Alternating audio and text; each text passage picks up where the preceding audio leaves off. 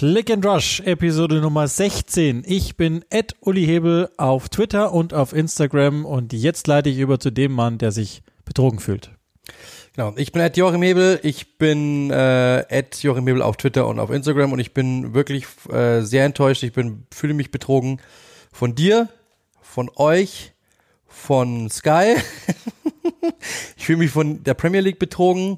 Ich fühle mich von denen da oben betrogen von Manchester United ganz besonders. Äh, genau. Also insofern, ich glaube, ich habe eigentlich alle durch. Oder fällt mir noch irgendjemand ein? Ähm, nee, eigentlich nicht. Ich glaube, ich, glaub, ich habe alles. Von meinem Banker noch, von dem auch. Von der in Wahrheit, Steuer, von allen. In Wahrheit bist du ein alternder Superstar, der einfach nicht einsehen will. Das ist, das war für dich in diesem Kalenderjahr quasi. Ging ganz schnell, dich. weil vor einer Woche war ich noch ein Talent, jetzt bin ich ähm, schon ein Superstar, der am absteigenden Ast ist. Also insofern, ich habe es geschafft. Willkommen in unserer Medienwelt. Absolut.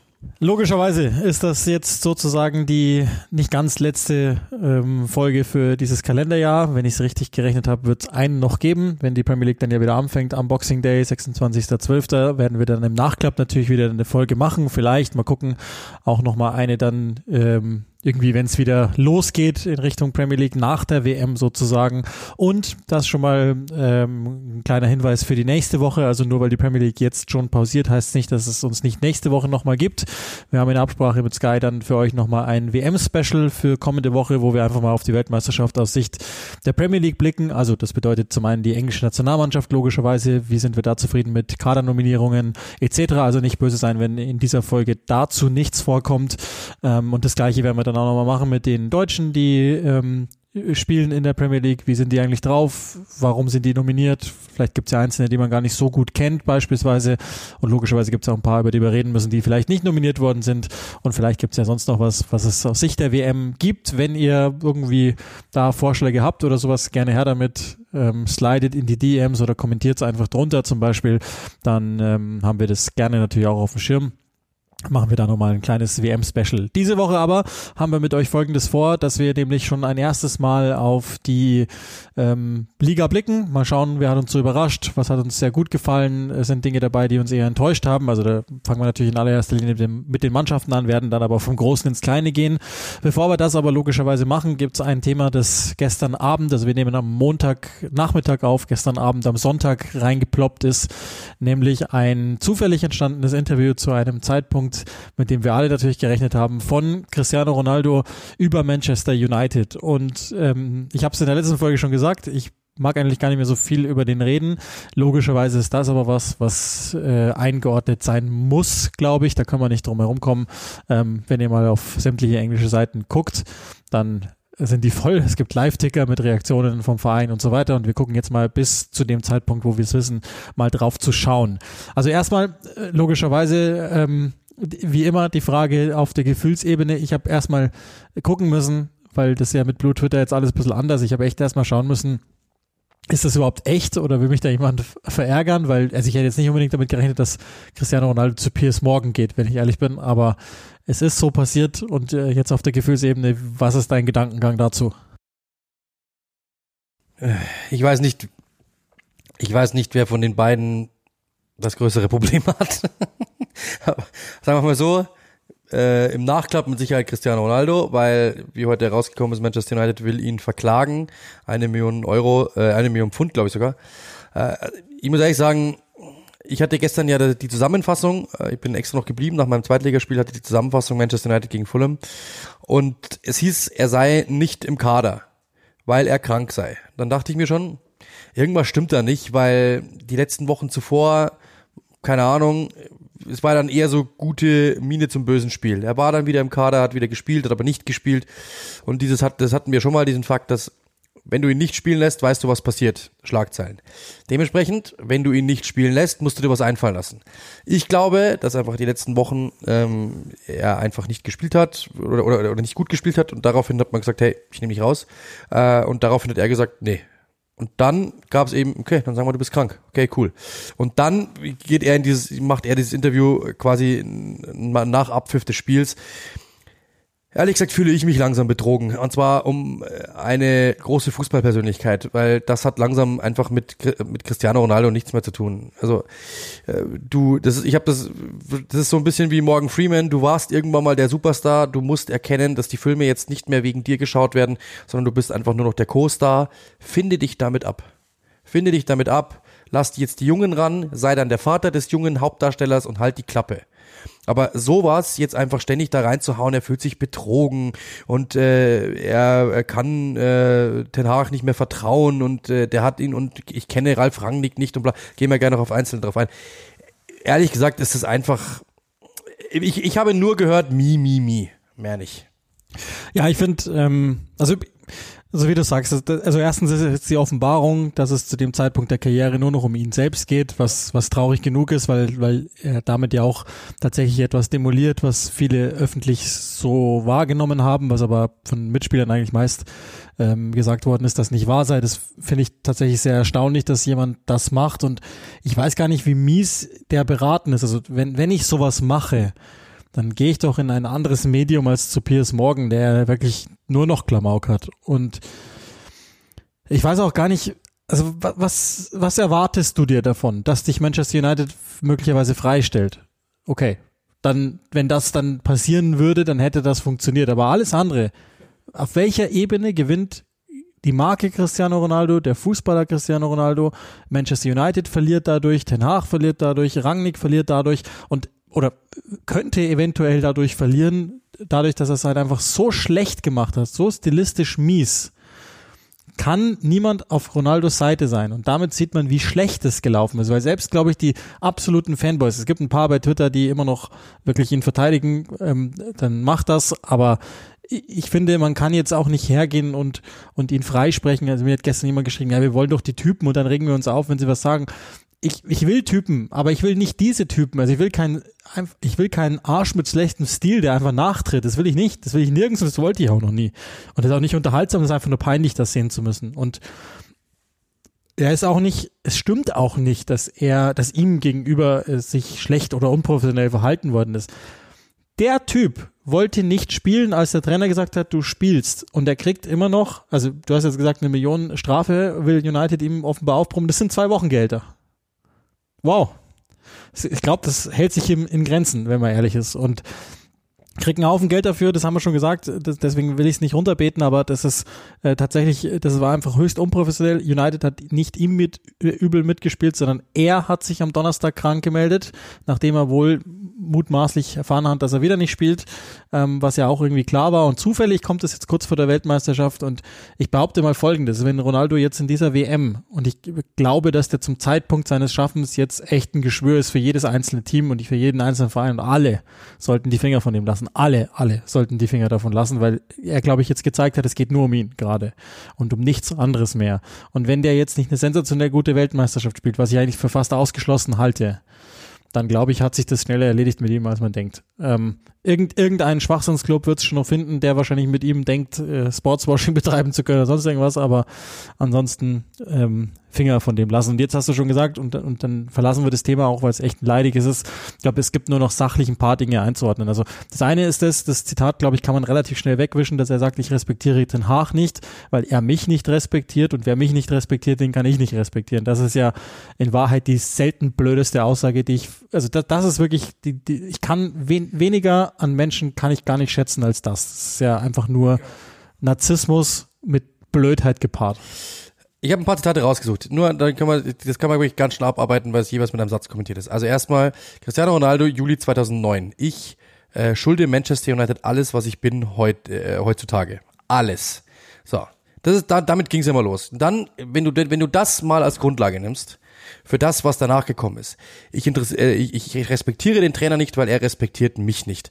Er wollte dich einwechseln, du hast es Familie, du du hast es, äh, du hast es, ähm, ja, wolltest das nicht tun, bist hast gesagt nee und bist abgehauen. Du respektierst hier niemanden. Das, das ist das ist der einfache Punkt. Du sagst, du kennst du kennst Ralf Rangnick nicht, du hast den Namen noch nie gehört. Wessen Schuld ist das? Das ist deine Schuld. Dann hast du dich mit Fußball einfach nicht auseinandergesetzt. Wayne Rooney kritisiert ihn, dann sagst du, ähm, ja, Wayne Rooney ist einfach nur sauer, weil ich noch immer auf höchstem Niveau spiele. Nee, ist er nicht. Zweitens, ähm, du spielst nicht mehr auf höchstem Niveau. Das ist das größte Problem, warum du nicht mehr spielst und warum du dich quasi dann auch rausgeekelt fühlst, wenn der Trainer dich nicht spielt, weil du glaubst, du spielst noch auf hohem Niveau, tust du aber nicht mehr. Wie viele Tore hast du in dieser Saison erzielt, mein Freund? Nicht so mega viele. Also da, dann natürlich auch diese Geschichte mit, ähm, ich sehe keine Entwicklung im Verein, seit, äh, seit äh, Sir Alex Ferguson weg ist. Du bist doch gekommen. Du wolltest doch eigentlich dem Verein helfen. Und was hat deine, was hat deine Verpflichtung gebracht? Letzte Saison eine Menge, diese Saison gar nichts mehr. Und in diesem Saison machst du diese, machst du diese Geschichte auf. Ich hat, das hat überhaupt nichts mit, äh, mit, mit äh, Verrat zu tun oder sonst irgendetwas sondern du bist einfach jemand, das haben wir letzte Woche schon oder vor zwei Wochen schon mal gesagt, du bist einfach jetzt nicht mehr auf diesem Niveau, du wirst in die zweite Reihe geschoben, das passiert jedem irgendwann mal, jedem Sportler, keiner wird 40 Jahre die Nummer eins sein in diesem Sport äh, und das musst du halt irgendwann mal erkennen. Da, wenn du das nicht mit, mit, mit Würde kannst, dann piss nicht einfach nochmal auf dein eigenes Denkmal. Ich verstehe es nicht, aber es ist so. Ähm, ich habe natürlich vorher gesagt, äh, verklagt, ist natürlich eine Strafe, das ist vollkommen richtig, vollkommen recht, habe ich übertrieben, äh, kleine Korrektur.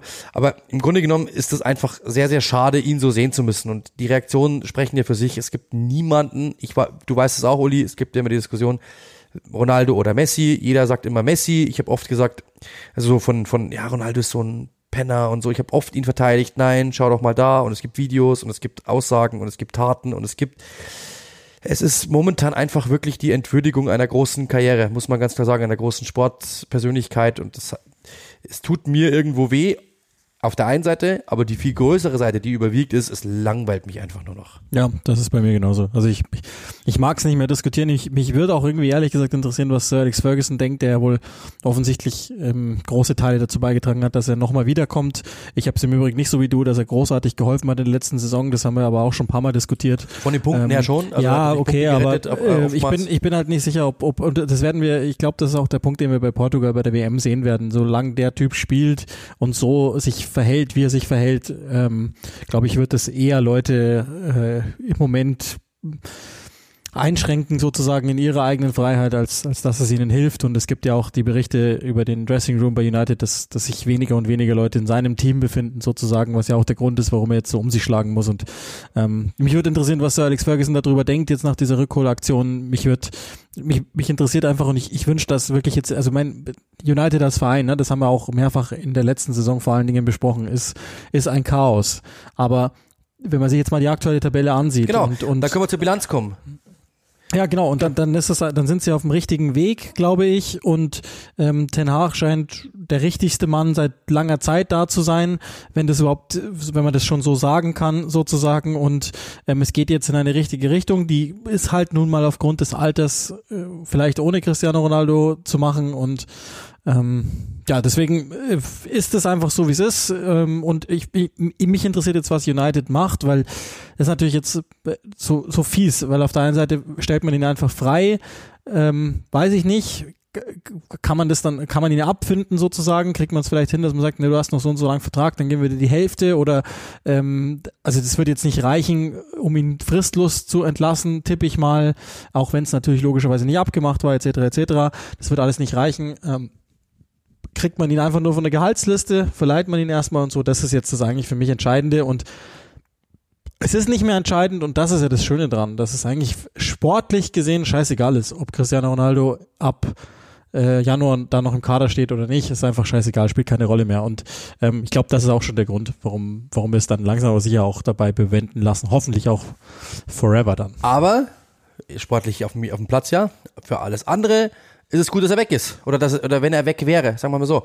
Weil das Ding ist das, äh, Chris, er, er sagt ja, ich sehe keine Entwicklung.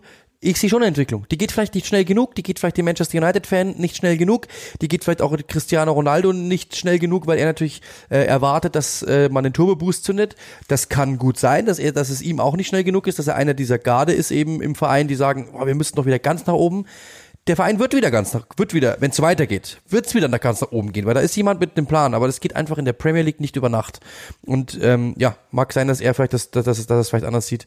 Äh, genau. Also dann, dann sind wir bei der Bilanz schon gewesen. Manchester United ist mit Sicherheit eine der positiven Überraschungen dieser Saison gewesen bis dato. Nicht die ganz, ganz große, nicht die himmelhoch jauchzende, aber es ist eine der positiven Überraschungen. Und ich glaube, wenn man drauf blickt, was in der letzten Saison der Fall gewesen ist, dann ist das ein riesengroßer Schritt nach vorne im Gefühl, weil allein, dass wir das sagen, darf der ein oder andere Manchester United-Fan, der zuhört, sich denken, Gott sei Dank. Und zwar nicht nur we nicht wegen uns, sondern seid man seid froh, dass es in die richtige Richtung geht. Dass es nicht schnell, wie, wie schnell es geht, ist dann noch eine andere Frage. Aber es ist sehr, sehr positiv, dass über Manchester United wieder positiv geredet wird. Ist alles super momentan? Nein. Ich habe das Spiel auch gesehen. Die hatten Phasen, da waren sie nicht gut. Sie haben Phasen, da waren sie nicht dominant. Da waren sie wieder in alten Mustern. Und dann hatten sie wieder Phasen, da war es richtig gut anzusehen. Da war es richtig schön rausgespielt. Und da war es auch ähm, so, so wieder dieser offensive Flow à la Solskjaer, defensiv auch schon ein bisschen Organisation, insgesamt alles organisierter. Es gab dann aber auch Phasen wieder, die waren einfach wirklich lasch. Aber egal, so oder so, es geht in die richtige Richtung und ich kann einen Plan erkennen. Und das ist das Beste, was man über Manchester United zu diesem Zeitpunkt sagen kann. Ja, muss man, muss man echt so sehen. Das sind äh, sechs Punkte auf, auf Manchester City. Also alles cool. Soweit, wenn man sieht, wo die herkommen. Das Beste eh, also ich habe das Interview nicht gesehen, ich habe es auch nicht vor. Ich, ich will die guten Dinge in meinem Leben haben und nicht den absoluten Rotz.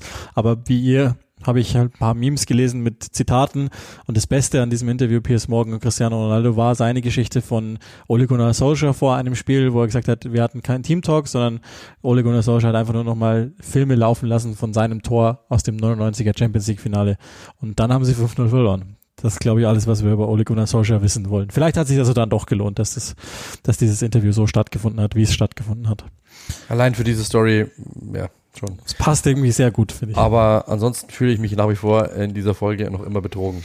Ja, also ähm, lassen wir Cristiano Ronaldo, Cristiano Ronaldo sein. Ich glaube, äh, wir haben, also ich kann mir schwer vorstellen, dass der in der Liga bleibt, wenn ich ehrlich bin.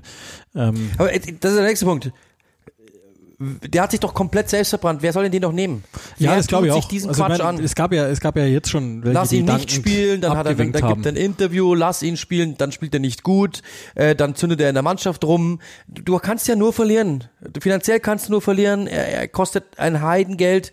Lass es bleiben. Egal welcher Verein dieser Welt, lass die Finger von ihm. Es ist echt traurig, das sagen zu müssen, wenn er sich ordentlich auf. Es gibt ja Spieler, die sind keine Ahnung, wer, wer ist denn, wer ist denn 37 und spielt noch immer eine gute Rolle mit und sagt ja, James Milner ist kein, natürlich ein anderer Vergleich, ist, ist ein anderer Typ auf einem anderen Niveau, aber der hat erkannt, okay, ich kann nicht mehr jedes Spiel spielen. Wenn ich reinkomme, bin ich wichtig, wenn ich dann nicht, so altert man in Würde. Man wird zum Rollenspieler, ist normal. Aber wer soll ich den noch antun? Ja, und wenn nicht, dann geh halt ganz auf, ist ja auch ja. okay. Oder geh halt in ein Land, wo es nicht so krass auffällt. Und ich meine, was soll es noch werden jetzt? China gibt's nicht mehr als, als Station so richtig. Ja, die USA. Halt ähm, USA, aber hey, ganz ehrlich, also ich gucke mir das ab und zu mal an.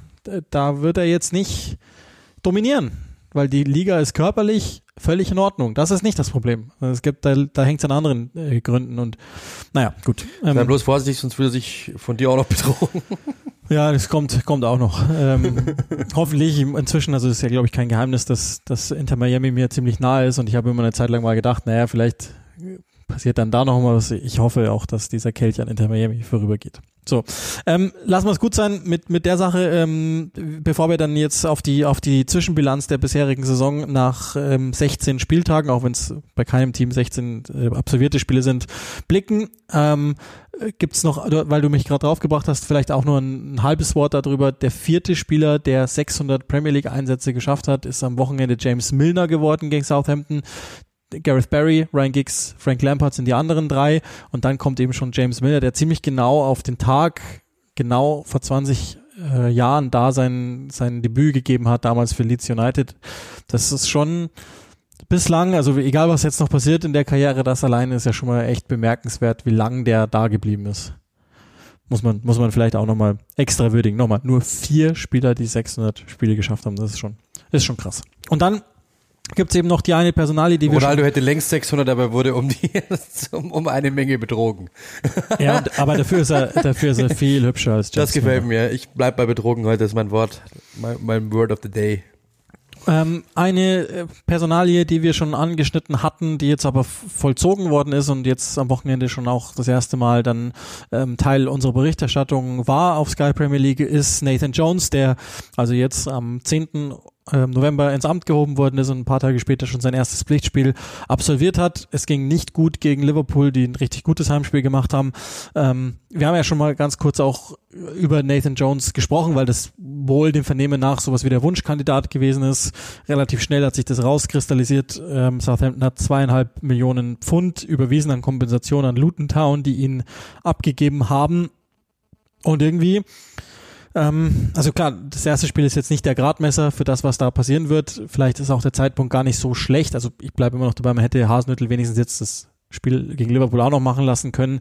Aber jetzt ist erstmal eine gewisse Zeit da, für Nathan Jones mit der Truppe zu arbeiten. Die wird er auch brauchen. Ähm, ich ich hab's dir, wir, wir haben ähm, ganz kurz am Samstag vor dem Spiel nachts noch quasi geschrieben oder telefoniert, weiß ich schon gar nicht mehr, wo ich dir gesagt habe, so je, je länger ich mich reindenke und je mehr ich über Luton lese und Nathan Jones und generell sein, sein Schaffen und so, umso mehr habe ich irgendwie Angst, dass es dieses Jahr bei Southampton schief geht und dabei bleibe ich auch irgendwie. Ich bin nicht so, ähm, wie soll man sagen, überzeugt von der Verpflichtung bislang.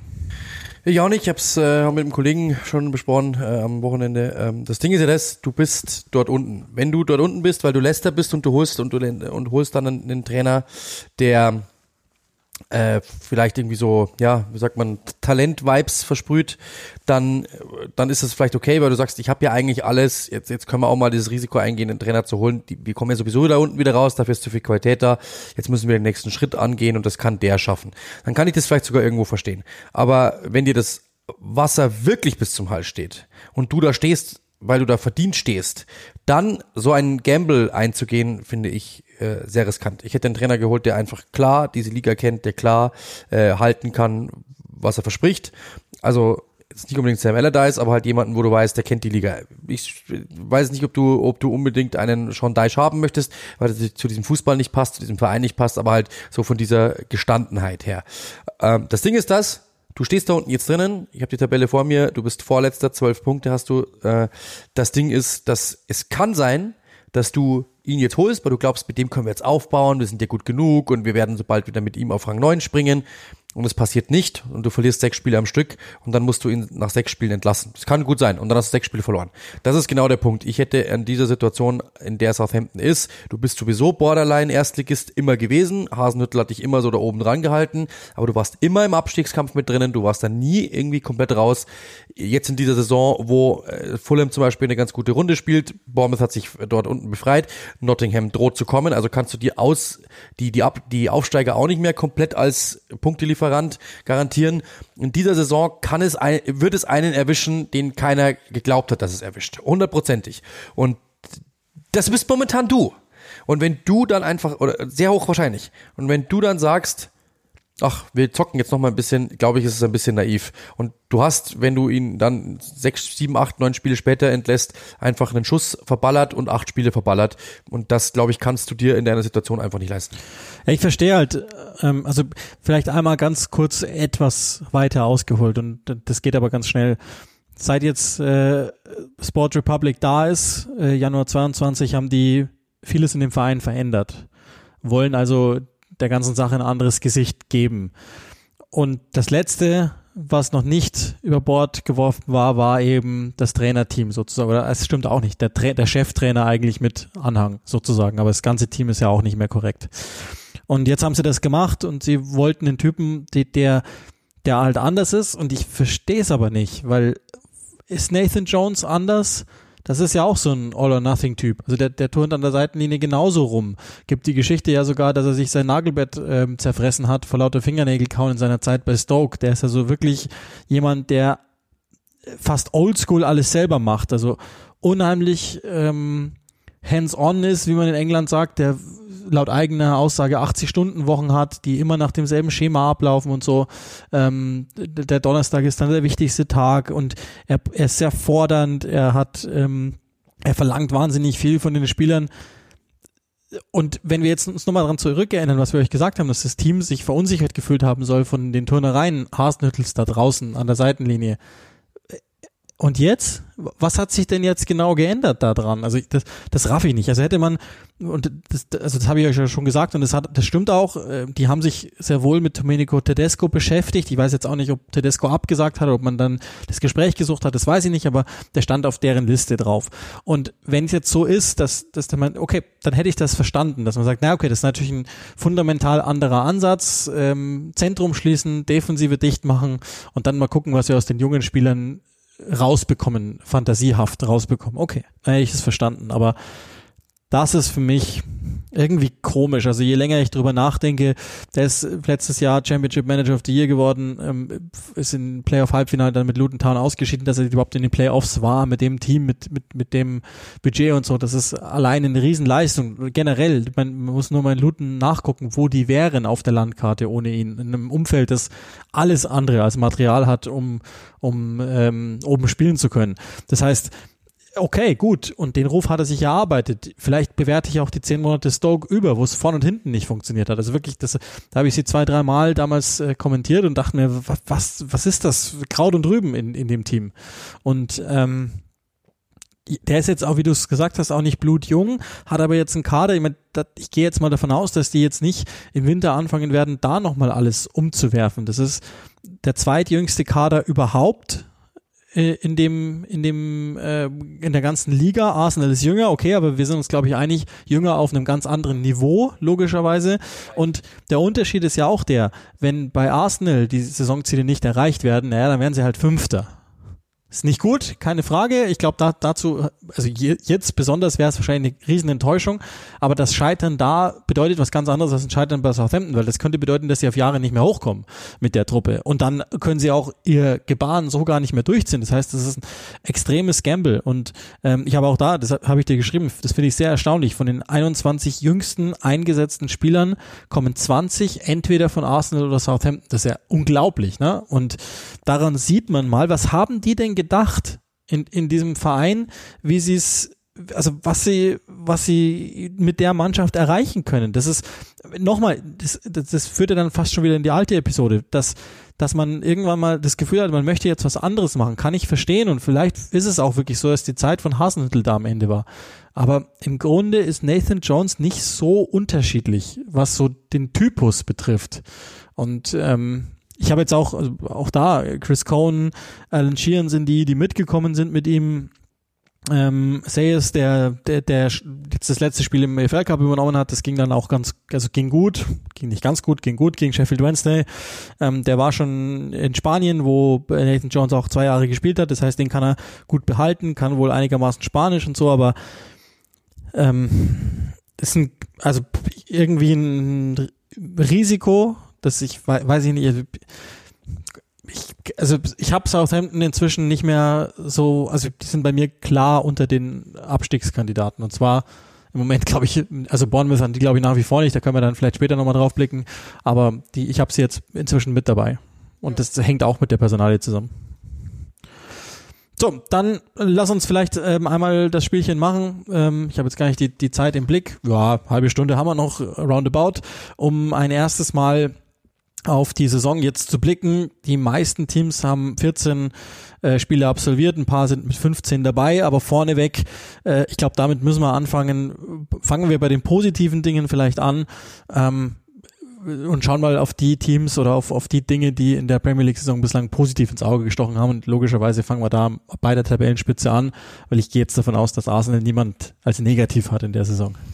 Ja, also die Überraschung ich hätte wirklich niemals gedacht, ähm, da sieht man mal, was eben, ich habe das ja am, am hatte, hatte, hat der Arsenal, äh, das ist mit Sicherheit nicht die, nicht der, der beste Kader der Liga, aber es ist das beste Team der Liga. Das muss man, glaube ich, wirklich so sagen. Das ist wirklich eine geschworene, äh, ein geschworener Haufen, ein eingeschworener Haufen, das ist eine Mannschaft, das ist ein Team, da, da, da, wie sagte Lukas Podolski, da ziehen alle an einem am gleichen Rad. ist, äh, besser kann man es nicht zusammenfassen, ja. Man kann es besser formulieren, aber man kann es nicht besser zusammenfassen. Äh, das ist, das ist wirklich einfach wirklich beeindruckend, was Mikla Täter gemacht hat. Ich habe Taktikvideos angeschaut und ich, ich äh, schaue mir auch immer die, die sind in England natürlich momentan ganz, ganz äh, en vogue, äh, diese, diese Taktikvideos von Arsenal. Und jedes Mal, wenn ich ein Video anschaue, dann erkenne ich einen neuen Kniff. Jedes Mal, wenn ich ein Video anschaue, sehe ich etwas, was ich davor noch nicht gesehen habe. Und das ist wirklich beeindruckend. Die entwickeln sich in dieser Saison noch weiter. Sie sind mittlerweile gefestigt. Da sieht man, was dann einfach so eine Siegesserie aus mit dir macht. Du weißt einfach, wir können es auch heute wieder gewinnen. Sie sind abgezockter geworden. Sie sind trotzdem noch jung. Sie haben Qualität dazu gewonnen. Spieler, die auf den ersten Blick nicht funktionieren. Gabriel Jesus, der jetzt irgendwie elf Pflichtspiele nicht getroffen hat, der aber in allen anderen Werten komplett nach oben schießt und in, in allen äh, komplett na, teilweise gegen gegen Chelsea Linksverteidiger gespielt hat eine halbe Stunde und zwar nicht, weil er aufgestellt wurde, sondern weil sich jemand dorthin fallen hat lassen, von dort aus die Bälle verteilt hat, Stürmer raus, äh, Verteidiger rausgezogen hat, die Räume für die anderen geschaffen hat. Es ist super wichtig. Alleine für den anderen, es ist eine ein sehr sehr sehr sehr gutes Team einfach. Sie haben mittlerweile auch eben diese Resilienz zu sagen, okay, auch wenn es mal nicht läuft, wir bleiben cool. Es war am Wochenende gegen die Wolves nicht einfach. Trotzdem sind sie ruhig geblieben, haben einfach dann die Chance genutzt, auch wenn, ähm, wenn dann zum Beispiel Granit Xhaka verletzt ist, dann muss ein anderer rein. Vieira macht dann genau diese Vorarbeit. Es ist einfach momentan wirklich ein sehr, sehr stimmiges Produkt. Nicht, war nicht in allen Spielen gut, äh, aber diese Spiele, in denen es nicht gut war, United waren sie, gegen United waren sie besser, hätten das Spiel gewinnen müssen, hätten das Spiel gewinnen können, haben sie nicht getan. Und dieses Spiel gegen äh, Southampton, wo sie unentschieden gespielt haben, da waren sie einfach platt, das hat man gemerkt. Das große Problem ist, sie sind einfach noch nicht breit genug. Das hat Mikkel Arteta immer wieder angesprochen, spricht er immer wieder an, dass sie sind nicht breit genug. Er sagt, er will den bestmöglichen Kader haben, er schließt nicht aus, dass im Winter was passiert. Das ist halt der Punkt. Haben wir schon mal auch gesagt, wir wissen aus erster Hand, dass in England oder dass die Besitzer sind halt Amerikaner, die ticken erstmal so, dass sie sagen, äh, es wird, werdet ihr auch wissen, wenn ihr mal ein bisschen NBA schaut, die stellen den Kader zusammen, gehen in die Saison und schauen, was passiert. Und danach wird nicht mehr großartig rumgedoktert. Kleinere Sachen, wenn man vielleicht merkt und äh, auf dem Flug, okay, jetzt funktioniert es überhaupt nicht, dann, dann reißt man es nochmal auf wenn es eine Möglichkeit gibt. Aber es gibt dort keine Möglichkeiten, nochmal irgendwie großartig irgendwas zu tun. Ich, ich würde es auch, also der, Und der das Punkt, will Arsenal tun. Also das, ich kann mir gut vorstellen, dass Arsenal es nochmal probieren will. Frage ist, ob sie Geld bekommen. Aber sie müssen ein bisschen breiter werden, tiefer werden, weil das ist, sagt Mikkel Arteta auch wieder, die Ansprüche werden natürlich jetzt größer und die Anforderungen werden größer. Ja, aber der, also die, die Sache ist ja die, ich meine, warum sind die da oben? Weil sie jetzt zwei Jahre lang einfach relativ stoisch gemacht haben, was sie denken, das richtig ist. Und mit sowas wie Teamchemie sollte man nicht experimentieren. Das sind ja die alten äh, Weisheiten der, der ganz, der noch viel älteren äh, Leute, die dem Sport zu tun haben. Deswegen weiß ich gar nicht. Also ich, ich das Ding ist ja das, ich habe ich hab das auch getwittert. Mich erinnert das schon auf eine Weise und ich, ich, ich kenne das erkenne an, dass das jetzt nicht auf einer fachlichen Ebene korrekt ist, aber mich erinnert diese Saison schon ein wenig an Leicester, weil da gab es auch damals Teams, die, die ich weiter vorne hatte. Das ist das Erstaunliche. Arsenal ist ist vor City und trotzdem geht jeder automatisch davon aus, dass es, ähm, dass es die Welt von Manchester City und alle anderen spielen nur da drin. Und ich glaube es auch, ehrlich gesagt. Also ich habe auch immer noch nicht Arsenal als, als Meister dastehen, weil ich City ein paar Mal hab spielen sehen. Und ähm, wenn die nicht gerade gegen Brentford verlieren, haben sie aber getan, dann ähm, habe ich die halt einfach vorne dran. Und auch die würde ich fast als positiv nennen, weil, weil sie einfach nochmal einen, einen krassen Schritt gemacht haben in der Saison. Aber äh, nochmal abschließend zu Arsenal. Also ähm, ich meine, solche Spieler wie, wie Oedegaard, Saliba, ähm, aber auch Sinchenko oder so, das sind einfach Spieler, die man nennen muss, auch mal als persönliche, herausragende, glaube ich. Äh, also Saliba ist, ist für mich die fetteste Überraschung der ganzen Saison. Das habe ich nie gedacht, dass der diesen Schritt da macht und dann trotz der Belastung auch noch vergleichsweise konstant. Und generell ist Arsenal ähm, irgendwie so das Beste aus den Mannschaften, die die letzten beiden, drei, vier Jahre vielleicht sogar mehr dominiert haben, nämlich teilweise im Gegenpressing, dass du denkst, das kann, das kann gar nicht sein, wo hat dieses Team das auf einmal her? Und dann aber ein Positionsspiel vorne, das auch schon wieder erstaunlich ist. Natürlich auch von der individuellen Klasse lebt, deswegen passt der Leicester-Vergleich nicht so ganz, aber auch in der Saison sind die Dinge links und rechts so umgefallen, dass Leicester dann plötzlich hat marschieren können und aus einem, aus einer äh, Wolke des Nichtglaubens ist irgendwann mal draus geworden, so, okay, wenn ja gut, ja, okay. Wenn die anderen nicht wollen. Ähm, damals war es Arsenal selbst, wo wir gedacht haben, naja, eigentlich müssten die es werden. Die sahen nämlich wirklich gut aus. Das war die Zeit, so lange ist es her, als Mesut Özil überragend drauf war. Ähm, aber irgendwie habe ich das Gefühl, warum eigentlich nicht? Ähm, ich habe es am Wochenende gesagt, das war so mein, mein Take ähm, im Spiel. Das Ding ist, Arsenal ist eigentlich Gejagter, sie fühlen sich aber an nach wie vor noch wie ein Jäger. Und ich glaube, das kann der große Vorteil sein. Die sollten froh sein, dass sie so lange wie möglich in Ruhe gelassen werden. Es gab ja diese Phase, das haben wir angesprochen, vor diesem North London Derby, als alle auch im Verein und auch alle rundrum, auch die Medien gesagt haben, die müssen jetzt mal ein großes Spiel gewinnen, sonst wird das wieder nichts, weil die Geschichte hat sich gut, hat sich gut verkauft. Weil es ja immer so ist, so quasi Arsenal ist äh, bröckelt, verkauft sich in England immer gut. Das Ding ist aber, sie haben es geschafft. Sie haben danach Liverpool auch noch besiegt und damit ist diese, diese, dieses Thema ist komplett abgehakt. Die Geschichte kann keiner mehr erzählen. Jetzt ist die Geschichte, sind sie denn schon groß genug im Vergleich mit Manchester City? Und solange sie dort von den meisten Experten immer noch auf Rang 2 gerankt werden, können sie verhältnismäßig ruhig arbeiten der Druck kommt früh genug. Der ja. kommt dann irgendwann mal so im, um, den, um, den, um, den, um den 32. Spieltag, wenn es dann wirklich nochmal knapp ja, wird und sie wirklich gewinnen müssen, dann ist die Sport. Aber solange wie möglich diesen, äh, diesen Jägerstatus, den sie ja nicht haben, weil sie sind der Gejagte, einfach genießen und sagen, ist doch uns egal. Ja, genau, das, das wäre auch der Grund, warum ich sogar dafür votieren würde. Ich meine, klar, weil du willst ja immer vorankommen. Und wenn du Qualität dazu addieren kannst, dann machst du es wahrscheinlich, wenn du davon überzeugt bist. Aber ich äh, nicht, Gibt bitte nicht, Meldungen, bitte also nicht mit Brechstange. Also ich, Tielemans und Danilo sollen äh, kommen, heißt es.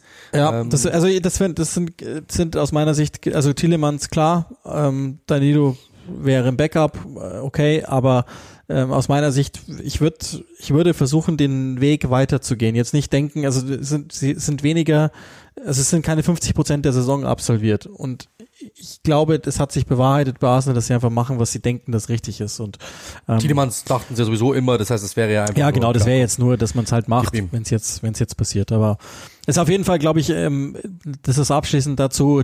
Es gibt kein Team, das so sehr Nein. überrascht hat, kein Team, das so Spaß gemacht ich hat. Ich glaube auch, in den, wenn du erinner dich mal, gab's gab's ein Team seit Leicester, das dich so überrascht hat insgesamt?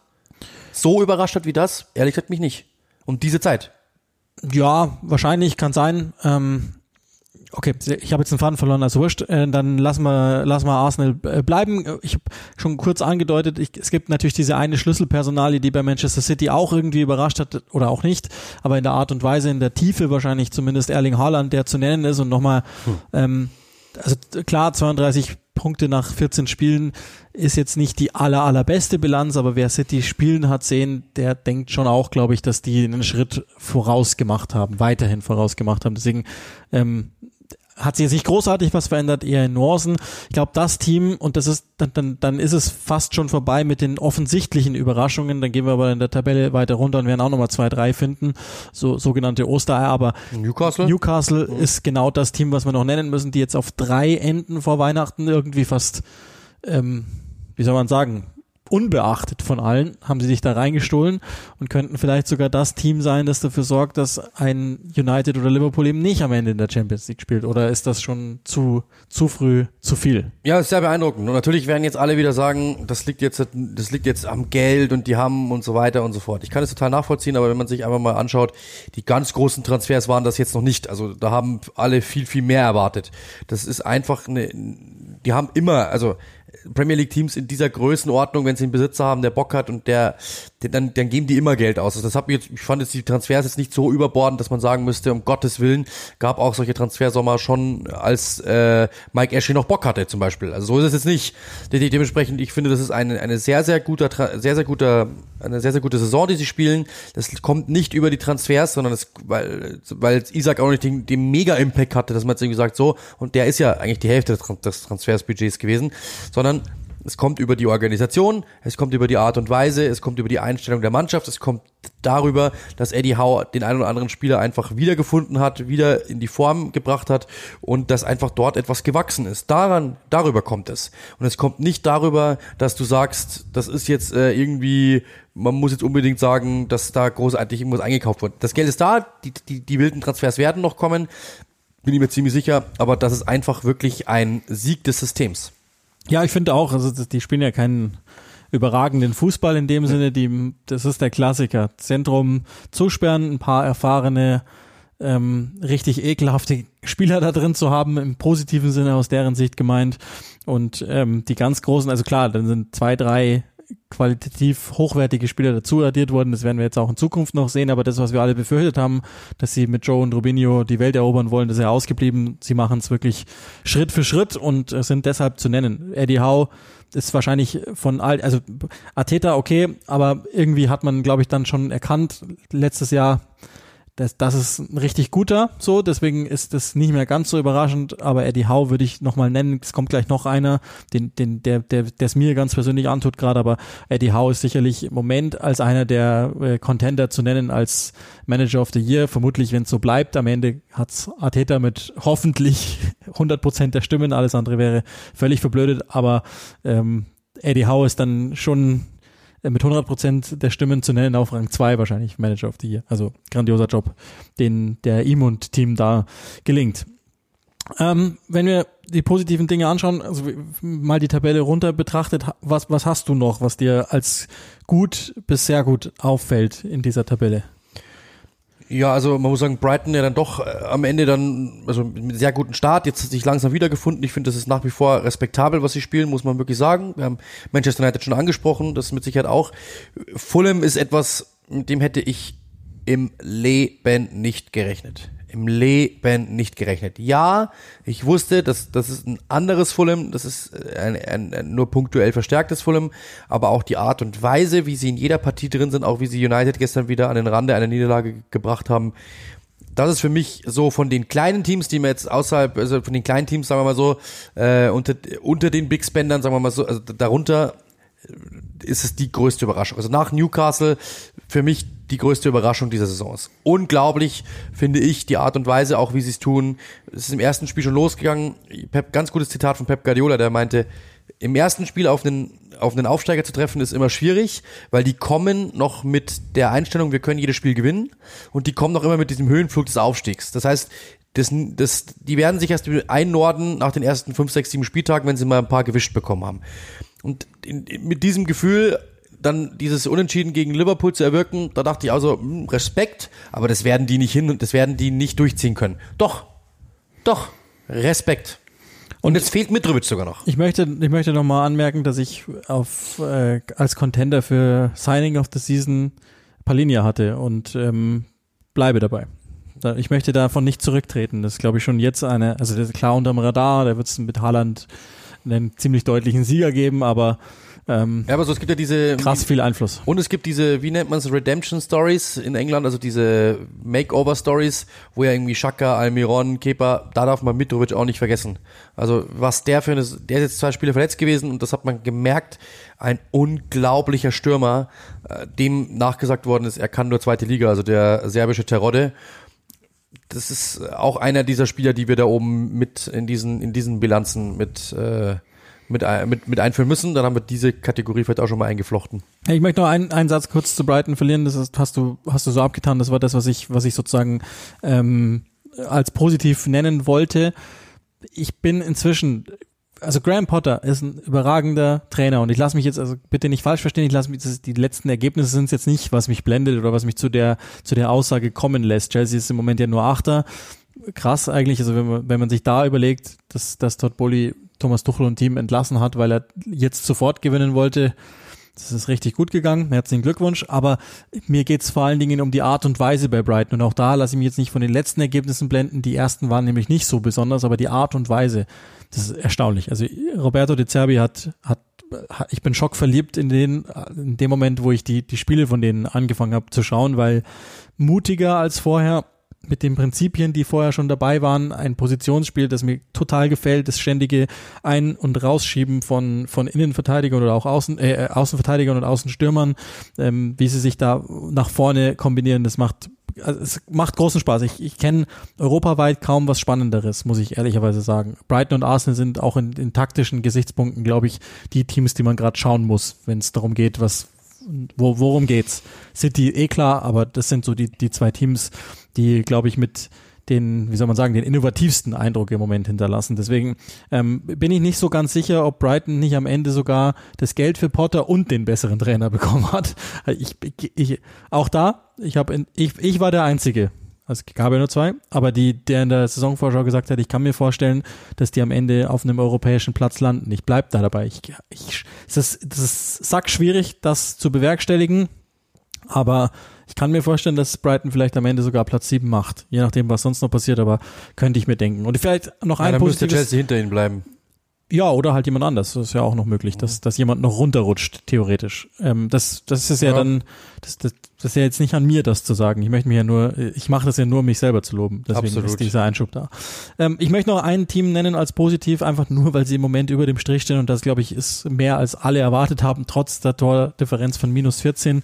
Bournemouth hat schon 16 Punkte aus 15 okay, 15 Spielen geholt, aber die allermeisten da unten drin bis auf Leeds haben 15 Spiele und das ohne de facto einen richtigen neuen Manager. Der Takeover ist permanent in der Schwebe. Wir haben ja eigentlich schon seit Wochen dieses dieses Schwerpunktthema Bournemouth auf Halde gelegt, weil wir immer gesagt haben, naja gut, das ist nur logisch, denn, wenn Dumin weg ist, dass wir dann mit Foley den neuen Verein beleuchten, mit vielleicht dann auch neuem Trainer und so. Das zieht sich jetzt halt einfach schon seit zwei Monaten oder sowas hin. Jetzt ist dann endlich mal Zeit, dass die übernehmen. Marcelo Bielsa könnte eventuell ein Kandidat sein, aber ich meine, mit dem Kader im Moment nicht unter dem Strich zu stehen, das wäre das Hypermaximum der ja, Saison. Beeindruckend. Also ich bin jetzt kein großer Fan der, also das ist teilweise sehr hauchartig, aber trotzdem ist es okay. Also, wenn du da stehst, absolut. Und auch noch, jetzt, das ist jetzt wirklich Recency Bias, ähm, die, es gibt ein Team wahrscheinlich, das sich gewünscht hätte, dass die WM doch nicht losgeht. Das wäre Leicester, die in den letzten Wochen auch nochmal so aussahen wie das Team von vor, ja, knapp zwei oder zweieinhalb Jahren, als sie dann am Ende sogar den FA Cup gewonnen haben. Das, glaube ich, sieht hinten raus jetzt ganz gut aus. Vielleicht machen wir es jetzt mal wirklich im totalen Kontrast dazu, dass wir uns nochmal angucken, wer sind, da gibt's Spoiler etwas mehr, wer sind die absoluten Enttäuschungen dieser Saison, um dann vielleicht nochmal hinten raus so zu sagen, okay, wer ist ungefähr im Soll und vielleicht gibt's ja auch da noch einzelne Spieler, Trainer oder andere Dinge, die uns, die uns einfallen dazu. Aber ähm, Wolverhampton, West Ham sind meine Enttäuschungen. Everton wussten wir, dass die da ungefähr irgendwie rumschwirren werden. Southampton konnte zwei, für vier Punkte mehr, fünf Punkte weniger, okay. Aber ähm, ich finde, Wolverhampton ist eine Riesenenttäuschung.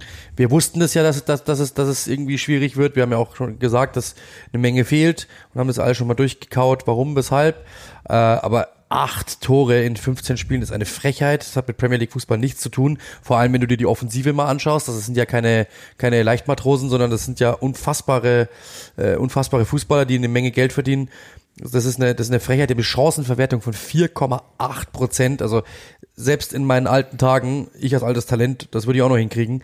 Unglaublich. Das ist einfach absolut. Und West Ham finde ich auch enttäuschend. Für das ist die, die waren so so oft dort dran an diesen Europapokalplätzen und an diesen Champions League Plätzen vor allem und man dachte wirklich, sie, man könne es schaffen, dort in diese äh, in diese Champions League Ränge irgendwann mal reinzubrechen, diese in diese Top Six reinzubrechen. Und da sieht man mal, a wie groß die Anstrengungen sein müssen, da reinzukommen, also was du leisten musst, um da reinzukommen und B, was das mit einer Mannschaft macht, wenn es nicht klappt, weil Leicester hatte die gleiche Entwicklung ja auch. Also es ist sehr, sehr schwierig, dass wenn du es nicht schaffst, ist die Enttäuschung so groß, dass du auch mal abfallen kannst. Das muss man schon sagen. ja, und die spielen, spielen natürlich auch, also denen sieht man es auch extrem an, die spielen viel Fußball mit einem Kader, der immer noch jetzt nicht breit, breit ist, die ich glaube auch nach wie vor im Übrigen, dass die Verpflichtungen nicht so schlecht sind, aber das hat natürlich bislang auch noch nicht so einen krassen Impact gehabt. Finden, ich dachte, dass, es, dass es passiert, aber für mich, also ich, ich habe Everton, also nicht Everton, ich habe Frank Lampard, der, von dem ja. fühle ich mich betrogen, weil, also ich, keine Ahnung, was der da macht. Ich, also ich, ich sag ganz ehrlich jetzt, und das jetzt nicht irgendwie, damit ich, damit ich da einen Lacher oder so generiere, was weiß ich, was der Typ da macht. Ich, ich sehe nichts. Das ist, also Wolverhampton ist, ist, ist echt langweilig. Und jedes Mal, wenn ich den Dienstplan Wolverhampton sehe, denke ich mir echt, und das ändert sich dann auch nicht, boah, Gott ey. Aber Everton ist genau das Gleiche. Und äh, das eigentlich, also zumindest letztes Jahr war es ja ein Team, wo man gewusst hat unter Lampard, naja gut, die machen halt ihr Zeug auf einer Intensitätsebene, aber ich, was weiß ich, was genau der, der Typ da macht, ähm, der ist so farblos geworden, auch wenn ich überlege, wie, wie, wie charismatisch ich den als Spieler fand. Keine Ahnung, was, was der genau darstellt. Und mit dem Kader erwarte ich mir schon mehr als Platz 17. Die dürften kein Abstiegskandidat sein. Auch immer noch nicht. Auch wenn da natürlich ein paar komische Dinge in dem Kader passieren, aber also das ist schon, das finde ich fast frech. Und ich finde auch ehrlich gesagt, also mir, mir geht's auch ähnlich bei Leeds United irgendwie. Nicht, dass ich jetzt gerechnet habe damit, dass die großartig anderswo stehen vom Tabellenplatz her, aber die Eindimension, die da drin steckt, die finde ich auch irgendwie ein bisschen es überholt fast. Also ich keine Ahnung, das ist tue ich mir natürlich unrecht, weil wenn sie am Ende Platz 15 haben würden, dann mein Gott, ist es gut gegangen und es ist eh alles wahnsinnig eng da unten beieinander, aber die die Art und Weise, dass dass man immer wieder dasselbe sieht und immer wieder in dieselben Muster fallen, tappen sie rein sozusagen, das finde ich auch tatsächlich irgendwie ein bisschen schwierig. Also das ist so der untere Teil der Tabelle sozusagen. Villa hat sich jetzt, glaube ich, gerade so ins Ist gleich gerettet mit, mit den letzten Ergebnissen, weil Platz 12, 18 Punkte ist dann eigentlich schon auch okay, ungefähr da, wo wir sie wahrscheinlich gehabt hätten. Ähm, Brentford auch, Crystal Palace auch, das ist alles Ja, so genau, zwei- das sind so die zwei Ist-Gleich-Teams. Plätze Plus, Blei- genau, Plätze- Vielleicht bei Brentford eher noch mit Tendenz zu Plus und so, aber alles im Bereich. Ich glaube auch Nottingham ist ungefähr zu dem Zeitpunkt da, wo sie dachten, dass sie sein können, mit durchaus Zeichen, die, die mich glauben lassen, dass sie es schaffen können. Aber logischerweise, die, es gibt sogar noch Enttäuschungen unter den Top-Plätzen. Bei United, das haben wir schon in dem Ja. Ronaldo-Segment kurz gesagt, das ist wahrscheinlich auch eher ein Ist gleich mit Tendenz zu Plus, einfach nur Für die Art und weil Weise- der Vergleichswert zur Vorsaison, aber Liverpool enttäuscht und für mich ist auch Tottenham auch da. Der Platz ist okay, aber die Art und Weise ist jetzt hinten raus schon enttäuschend gewesen. Also ich habe die nicht mehr als, als klaren Kandidaten, der, der irgendwie äh, für Radau sorgen könnte, sondern die können froh sein, wenn sie vier machen am Ende. Also kurioserweise alle, die man hört, sagen, dass Liverpool es noch schaffen wird, die werden da oben reinbrechen. Also ich glaube auch, dass die nochmal angreifen werden, dann, wenn es wieder losgeht. Kann ich mir gut vorstellen, dass die mit Sicherheit, ich glaube, dass die in den Top 4 landen nach wie vor. Bin ziemlich überzeugt davon. Tottenham war in den letzten Wochen einfach nicht gut, das muss man sagen. Die haben sich jetzt wieder gefangen, äh, weil sie einfach das Spiel gewonnen haben, aber es war ja auch nicht gut. Also auch da, ich habe mit dem Kommentator gesprochen, der gesagt hat, alles, was du mir gesagt hast, was nicht läuft, lief auch da nicht. Ähm, und das ist, das, das, trotzdem haben sie dann einfach nochmal gedreht. Respekt dafür. Äh, ich bin jetzt ehrlich gesagt, so was die letzten Wochen betrifft, da ein bisschen enttäuscht. Grundsätzlich finde ich es mehr als okay. Das Ding ist halt aber, überlegt mal, wo wir herkommen, als wir den als wir die letzte Saison die Aufholjagd gesehen haben und die Transfers gesehen haben von Tottenham, dachten alle, das geht auf Meisterschafts, also wenn, sagen wir mal, wenn Tottenham Arsenal gewesen, also wenn jetzt Tottenham da stehen würde, wo Arsenal stehen würde, dann hätten wir jetzt gesagt, im- haben wir euch doch gesagt in der in der Vorschau, das kann nach oben gehen, ist es aber nicht, sondern es ist eher ungefähr gleichbleibend geblieben und es ist etwas, muss ich sagen, äh, was mich dann am Ende schon enttäuscht, nicht großartig, aber es ist schon so, ich hätte ihnen schon vier fünf Punkte mehr zugetraut, ehrlich gesagt. Ja, also bei mir ist auch bei Liverpool so, ähm, ich habe mir jetzt nochmal im, im, im Vorfeld zum Southampton-Spiel geguckt, ob man irgendwie erklären kann, woran es nicht läuft. Wir haben das ja schon alles gemacht, Pressing, Kompaktheit, bla bla bla. Am Ende haben die äh, Spiele ähm, oder haben Punkte gelassen, insgesamt ja ähm, haben sie haben sie einfach achtmal in 14 Spielen nicht dreifach gepunktet, was ja für sie generell schon, sie haben jetzt jetzt schon nur zwei Punkte ähm, weniger verloren als in der gesamten Vorsaison, aber sind eben so, so Spiele wie gegen Leeds, wie gegen Nottingham, wie gegen Fulham, wo du irgendwie denkst, pff, und, und das, es gibt, ich kann das nicht unterfüttern mit Daten oder ich kann das nicht erklären, warum diese Spiele zustande kamen, sondern das sind genau die Spiele, die passieren, wo man das Gefühl hat, hm, irgendwie können sie nicht, wollen sie nicht, keine Ahnung. Und dann gibt's ja wieder die Spiele, wo du dir denkst, mhm, genau. Und da, da waren ja Spiele auch jetzt mit dabei, unter anderem jetzt die erste Hälfte gegen Southampton. Also bitte, das ist das Liverpool, was wir kennen. Da war Spielwitz dabei. Ähm, trotz Verletzungen auch äh, haben sie es gut gelöst. Ähm, und irgendwie gab es aber auch so Pläne, die dann nicht so gereicht haben für Liverpool in, in dieser äh, Serie. Und wahrscheinlich ist es auch so, die sind tabellarisch nach, das ist ja eh, glaube ich, für alle Teams im Moment so. Mit Ausnahme Arsenals ist jetzt niemand so weit weggezogen im Moment, dass man schon sagen könnte, dass die Tabelle gemein gewesen wäre. Also auch Chelsea und so, das ist ja überhaupt alles kein Problem. Die, auch selbst Aston Villa könnte theoretisch noch ans internationale Geschäft denken, weil ja alles eng genug beieinander ist und sich nie jemand entscheidend absetzen konnte in der Saison bislang. Aber ich glaube trotzdem, dass niemand so richtig zufrieden sein kann. Ich bin total gesch also das ist ja eh was, haben wir immer schon wieder gesagt, keine Ahnung, was jetzt diese sechs Wochen Pause mit den Teams machen werden, die ja unterschiedlich genutzt werden können. Auch das wissen wir noch nicht. Es ist gut, dass einzelne Spieler jetzt voll im Flow bleiben, das durchziehen. Ähm, was macht's mit, also ist es vielleicht gut, dass Teams im Viertelfinale raus sind, dass die wenigstens eine Woche durchatmen können oder auch nicht? Was, was passiert dann mit den Weltmeistern, wenn die in die Liga zurückkommen und so weiter? All das wissen wir ja noch nicht. Aber bei Liverpool sind ein paar günstige Dinge passiert, dass zum Beispiel Thiago nicht nominiert worden ist, ähm, dass Firmino nicht nominiert worden ist, den man, glaube ich, immer sehr, sehr schnell dann angemerkt hat in den letzten Jahren, wenn er viel gespielt hat. Die haben ihr Trainingslager ums Eck Ähm, also auch da kann man gern mal Shitstorms entfachen lassen. Ähm, also das heißt, wenn jemand ausscheidet aus, aus zum Beispiel im Achtelfinale oder so, dann kann der gleich dazu chatten und von diesen sieben, die füllt man relativ schnell auf, sodass man dann fast eine ernsthafte Vorbereitung sozusagen im Winter haben kann. Und ich habe jetzt kein Team im Schnelldurchflug gesehen, wo die Konstellation so günstig ist wie für Liverpool in der Theorie. Dass da ein paar sichere Nationalspieler plötzlich nicht mit dabei sind sozusagen. Und deshalb ähm, mal sehen, was da passiert, aber ich glaube, niemand kann zufrieden sein jetzt mit den ersten, mit dem ersten Saison, ja, etwas mehr als ein, sind das, äh, ja, Drittel plus oder so. Mathe ist nicht mein Ding, aber ähm, auf jeden Fall noch nicht die ganze erste Hälfte. Da kann man nicht so glücklich sein mit. Absolut. Ich meine, diese Intensität, die einfach fehlt, das muss man, muss man sagen. Ähm, es erinnert mich sehr stark irgendwie an diese, an diese Saison äh, vor zwei Jahren. Da war es eher so in der Mitte der Saison, dass sie schwach waren. Da sind sie ja noch sehr, sehr gut gestartet. Insgesamt ähm, hat es dann nochmal geklappt mit Rang 3. Ich glaube, dass es diese, dass, und, und die Saison dieses Mal ist nicht so schwach wie die damals. Also die, die schwache Phase, die sie jetzt hatten, ist nicht so schwach wie die, die damals. Trotzdem haben sie es auf Platz 3 geschafft. Ich glaube, die werden es auch wieder schaffen. Bin ich mir ziemlich sicher. Gibt's noch irgendjemanden oder irgendetwas, was dich äh, persönlich, also von Personallagetrainer überrascht hat oder was, was Nö. positiv war? Also wir haben ja schon mal auch drüber gesprochen. Es gibt so ein paar Spieler, du hast Mitrovic schon genannt. Almiron Genau. ist, glaube ich, einer, der, der sich ähm, krass gemacht hat. Ich habe nach wie vor Saliba ist so mein Liebling in der ganzen Saison. Aber da gibt's ein paar, die man schon positiv rausheben muss. Ich glaube auch tatsächlich Pascal Groß, dessen Vertrag ja schon fast ausgelaufen war ähm, und wo man nicht wusste, verlängert der oder nicht, scored plötzlich wieder. Also das sind so die Dinge, die mir, die mir irgendwie positiv automatisch ins Gedächtnis kommen, wo man jetzt nicht sofort auf dem Schirm auf, hat. ich habe ESPN, äh, ESPN UK hat, äh, hat ähm, diese, diese fünf Kategorien gemacht.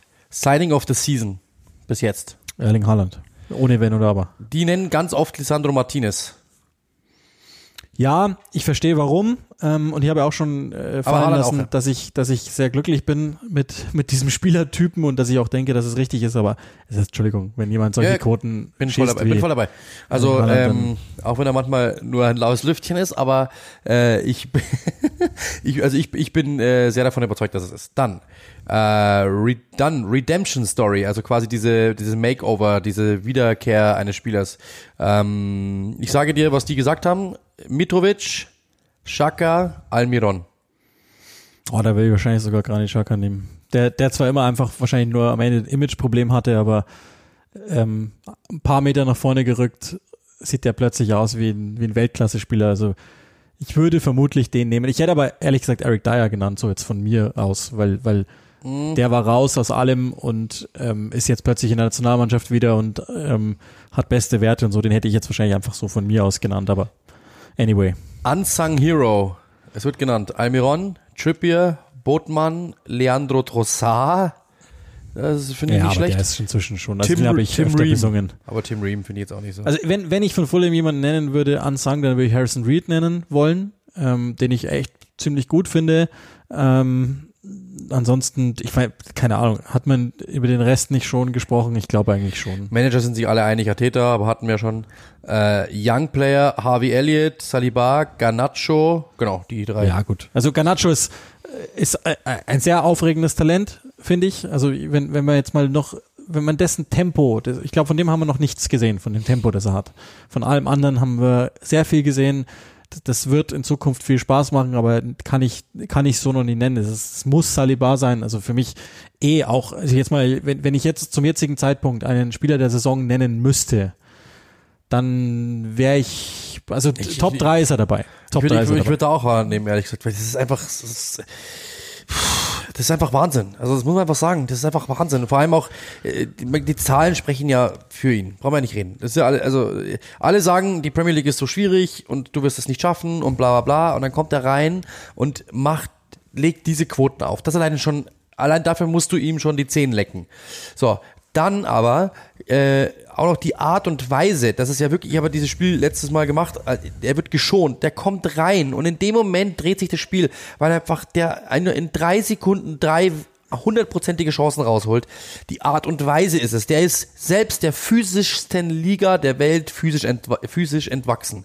Wahnsinn. Also deswegen, äh, auch da würde ich sagen, ist für mich der Aber Spieler immer, immer skeptisch bleiben. Das ist noch nicht, es ist, ist noch nicht sicher, ob das was wird. Ist ein unfassbarer Fußballer und ich sage das jetzt nicht, weil ich irgendwie, ich habe keine Aktien dran. Ja? Ich muss den nicht hochjubeln, sondern ich bin wirklich äh, ich habe schon viel gesehen. Und ihr wisst, dass wir, wir wir schauen sehr viel Fußball, wir machen sehr viel Fußball, aber dass jemand so raussticht, in, in, auf diesem Niveau nochmal so raussticht, habe ich selten gesehen, klar, gab schon, aber ich habe schon lange nicht mehr gesehen. Und das macht, das ist einfach und selten gesehen.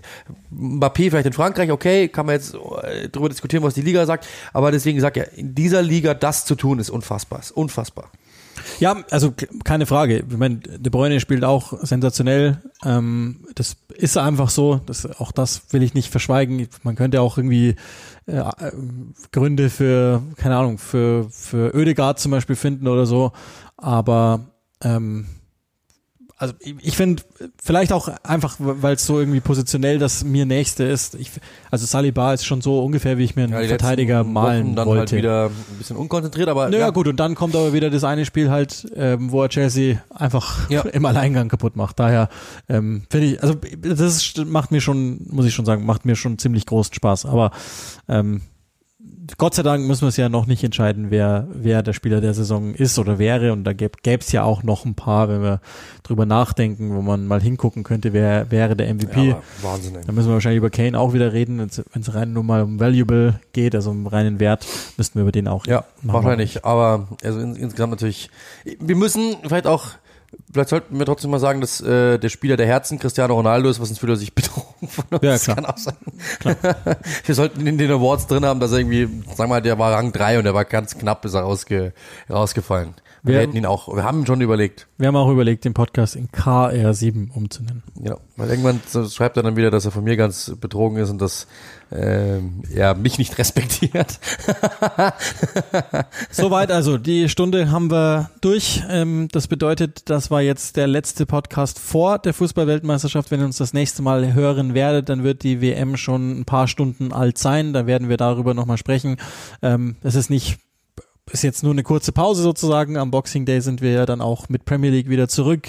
Kurze, knappe Woche nach der WM geht's ja dann schon wieder weiter. Darüber kann man auch dann nochmal an gesonderter Stelle sprechen. Vielleicht, wie gesagt, gibt's dann nochmal so eine kleine Art Reh-Vorschau. Da müssen wir uns dann einfach auch nochmal mit der Redaktion unterhalten, was da gewünscht ist. Aber soweit. Und ich, also auch das möchte ich jetzt nicht in der in der Gänze ausdiskutieren. Ähm, da wird sicherlich jetzt eh mit der WM-Folge dann Kommentare von euch geben hinsichtlich Boykott oder nicht Boykott. Das Einzige, was ich dazu sagen möchte, ist, diejenigen, die die WM schauen wollen, mögen sie bitte anschauen, genießen, ganz wie ihr es haben wollt.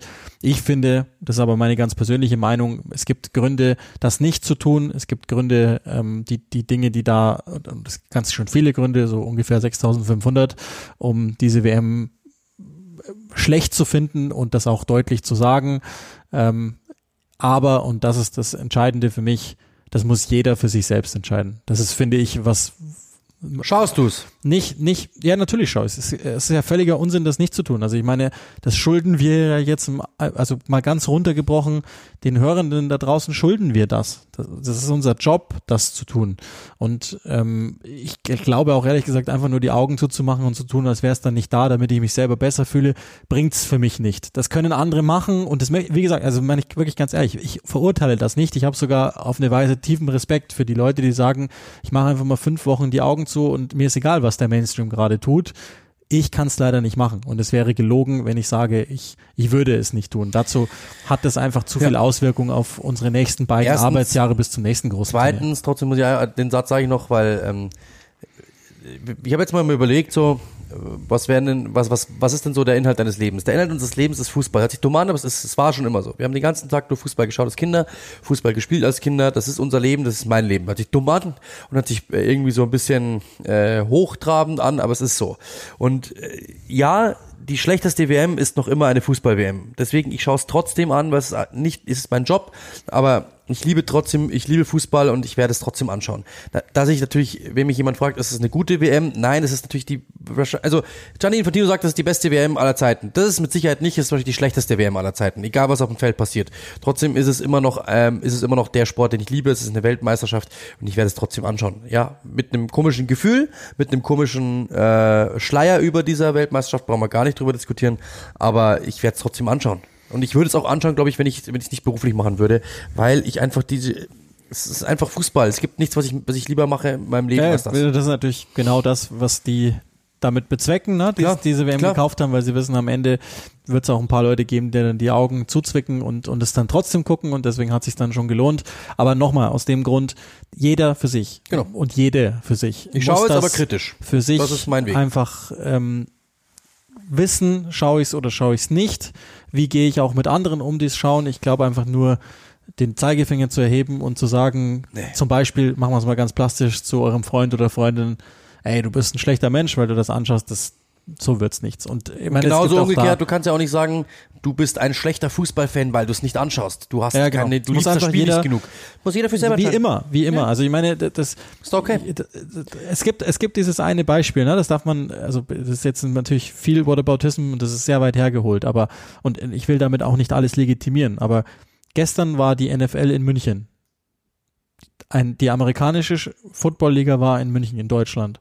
Und ähm, wenn zum Beispiel aber ein Pokalfinale der deutschen Liga eventuell nach, keine Ahnung wohin, USA transferiert wird aus, aus Marketing-Gesichtspunkten, dann sagen alle, äh, nur mal so wirken lassen für sich. Das eine hängt jetzt nicht zwingend mit dem anderen zusammen und ähm, ich weiß schon, dass es das ist jetzt kein Dienst an der arabischen Welt, den die FIFA da gemacht hat, sondern das ist in allererster Linie Dienst an sich selbst Klar, und die eigenen, die eigenen Geldbeutel. Ähm, deswegen, ich glaube, da, aber darüber gibt es ja eh keine zwei Meinungen. Also das, ich glaube, ich habe auch noch nie ehrlicherweise jemanden darüber sprechen hören, ob es nicht doch gut wäre, der nicht finanziell davon profitiert hätte. Daher ähm, können wir das eh lassen, diese Diskussion.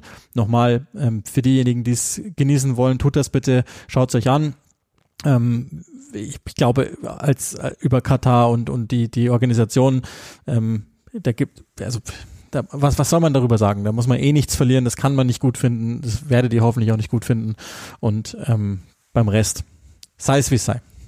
In diesem Sinne, ähm, einmal haben wir noch, dann läuft die WM aber schon und äh, wir werden euch auch noch keinen, das ist immerhin, müssen wir das nicht machen, euch frohe Weihnachten wünschen. Auch da werden wir uns vorher nochmal hören. Die Premier League macht ja dann relativ schnell wieder weiter. Aber für heute ähm, sagen wir das mal und wünschen euch dann zumindest ein Vorweihnachtsfest, wenn es das gibt. Das Spaß macht, schönes, friedliches, wie ihr es haben wollt. Macht's gut, ihr Betrüger. ihr Betrogenen.